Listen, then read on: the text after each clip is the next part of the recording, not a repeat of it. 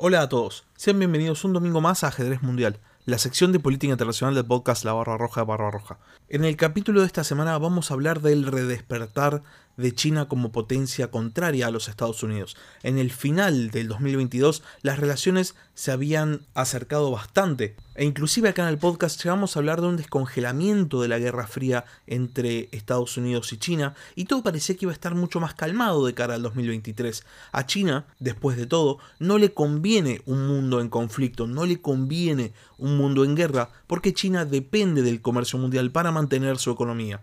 De hecho, China estaba empezando a mostrar signos de una fuerte caída en actividad económica, fuerte caída en números chinos, y esto se le sumaba a los estragos de una terrible nueva ola de COVID-19 en ese país, y por esto todos augurábamos que en realidad China iba a aflojar con la conflictividad, iba a intentar acercar posiciones, porque después de todo, si no, podía llegar a quedar muy relegada con respecto a los Estados Unidos. Entonces, teniendo en cuenta todo esto, la perspectiva de una China que busca el conflicto nuevamente con los Estados Unidos parecía muy lejana. De hecho, se especulaba con que China iba a intentar limpiar su imagen de cara al año 2023 para intentar volver a mostrarse como un socio comercial confiable.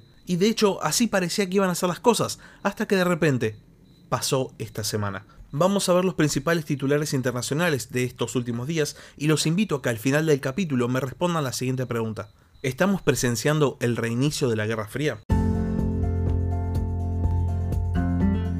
Sean bienvenidos a la Barba Roja de Barba Roja, un espacio para hablar sobre curiosidades de la historia.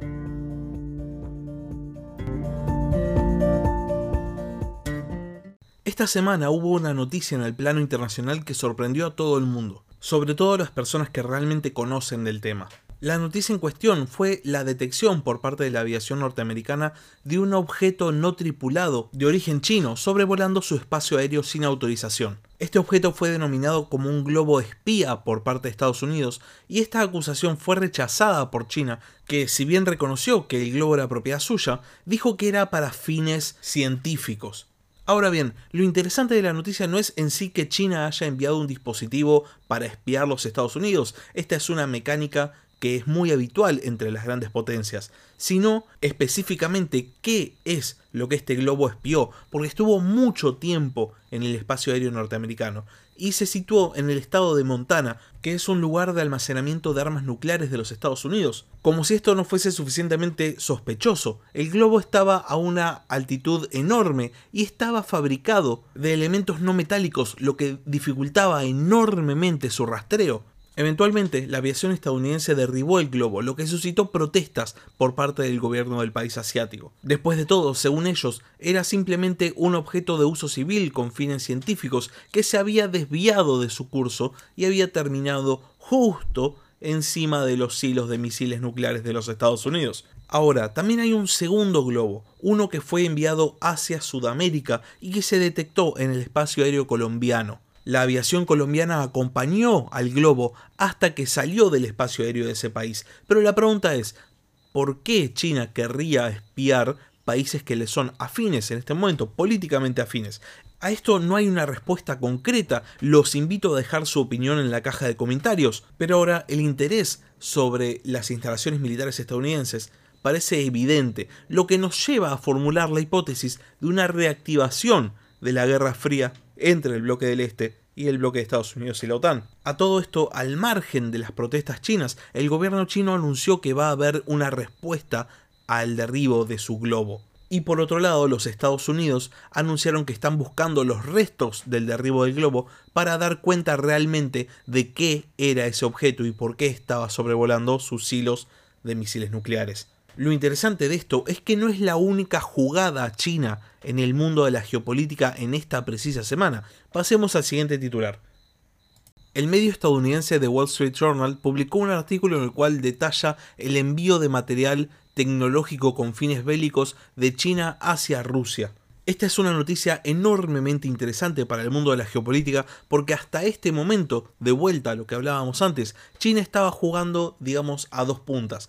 Por un lado se mostraba ciertamente cercano a Rusia, pero por el otro lado, y más en cuanto a la guerra en Ucrania, se mostraba ciertamente distante y quería mostrarse como una especie de garante de la paz.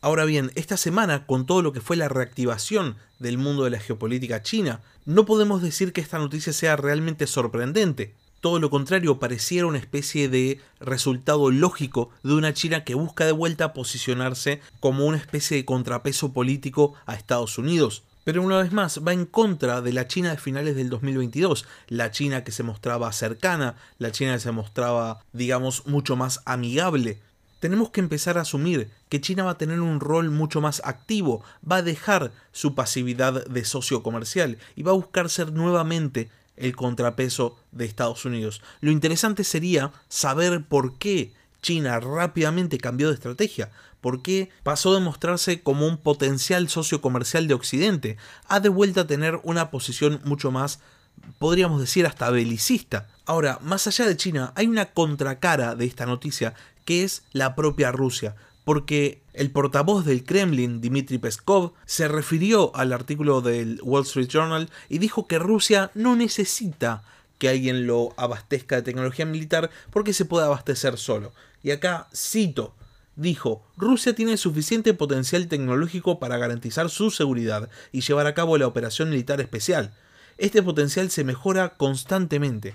Pensemos que desde el inicio de la invasión a Ucrania, el poderío militar real de Rusia está en tela de juicio porque las derrotas han sido constantes y el otrora afamado ejército ruso, la segunda potencia militar del mundo, no pudo obtener la victoria rápida que esperaba y en el mundo de la geopolítica eso equivale a ser derrotado. Por eso la necesidad de las autoridades rusas de salir a desmarcarse de estar recibiendo ayuda militar. No, no, no, dicen los rusos. Ayuda militar reciben los ucranianos de nuestros enemigos occidentales. Nosotros nos abastecemos solos. Nosotros somos Rusia, somos la gran potencia. Sin embargo, los hechos dicen otra cosa. Por un lado tenemos que hay países de la órbita de Rusia, Irán, China, que están abasteciendo a Rusia de material bélico, y por otro lado tenemos que las sanciones que Occidente le ha puesto a Rusia están empezando a surtir efecto.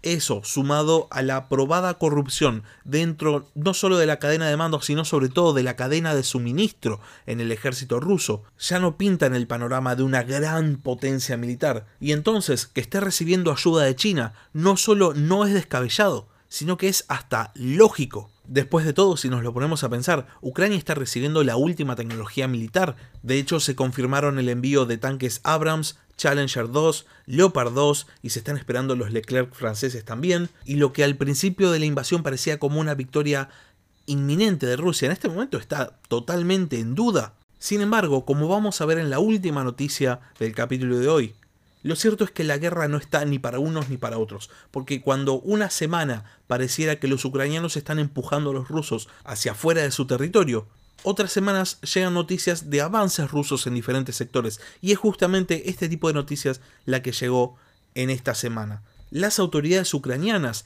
reportaron que Rusia efectuó una ofensiva en la ciudad de Bakhmut y que si bien el ejército ucraniano pudo repeler la ofensiva, el ejército ruso logró avances. Y esto no llega de información desde Rusia, no, llega desde Ucrania. El propio Zelensky dijo que el enemigo está avanzando lentamente y pidió a sus países aliados que por favor envíen más armamento. Mientras tanto, al margen de la ofensiva en Bakhmut, Rusia ha seguido efectuando bombardeos en objetivos civiles y se especula con que va a haber una ofensiva a gran escala en las próximas semanas. No sabemos cuál va a ser el resultado de esa ofensiva, pero lo que sí sabemos es que parece que Rusia considera que el tiempo se les está acabando y que tienen que conseguir objetivos concretos antes de que ese tiempo se les acabe. No sabemos si es por la posible llegada de los tanques occidentales, no sabemos si es el material chino que está reforzando efectivamente al ejército ruso, pero por algún motivo las autoridades rusas consideran que este es el momento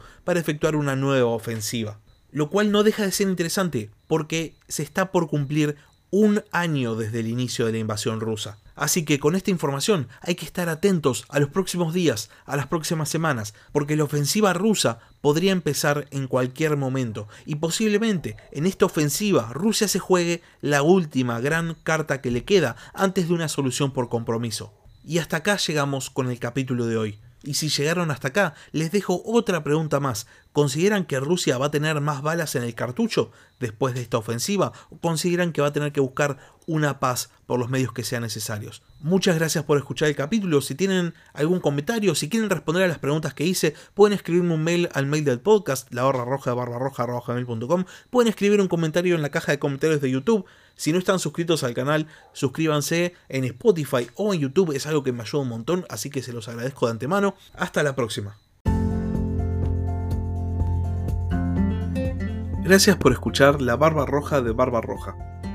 Si tenés algún comentario, si tenés alguna pregunta o simplemente tenés algo para decir, podés escribir un comentario en YouTube o bien podés mandar un mail a labarbarroja de barbarroja.gmail.com.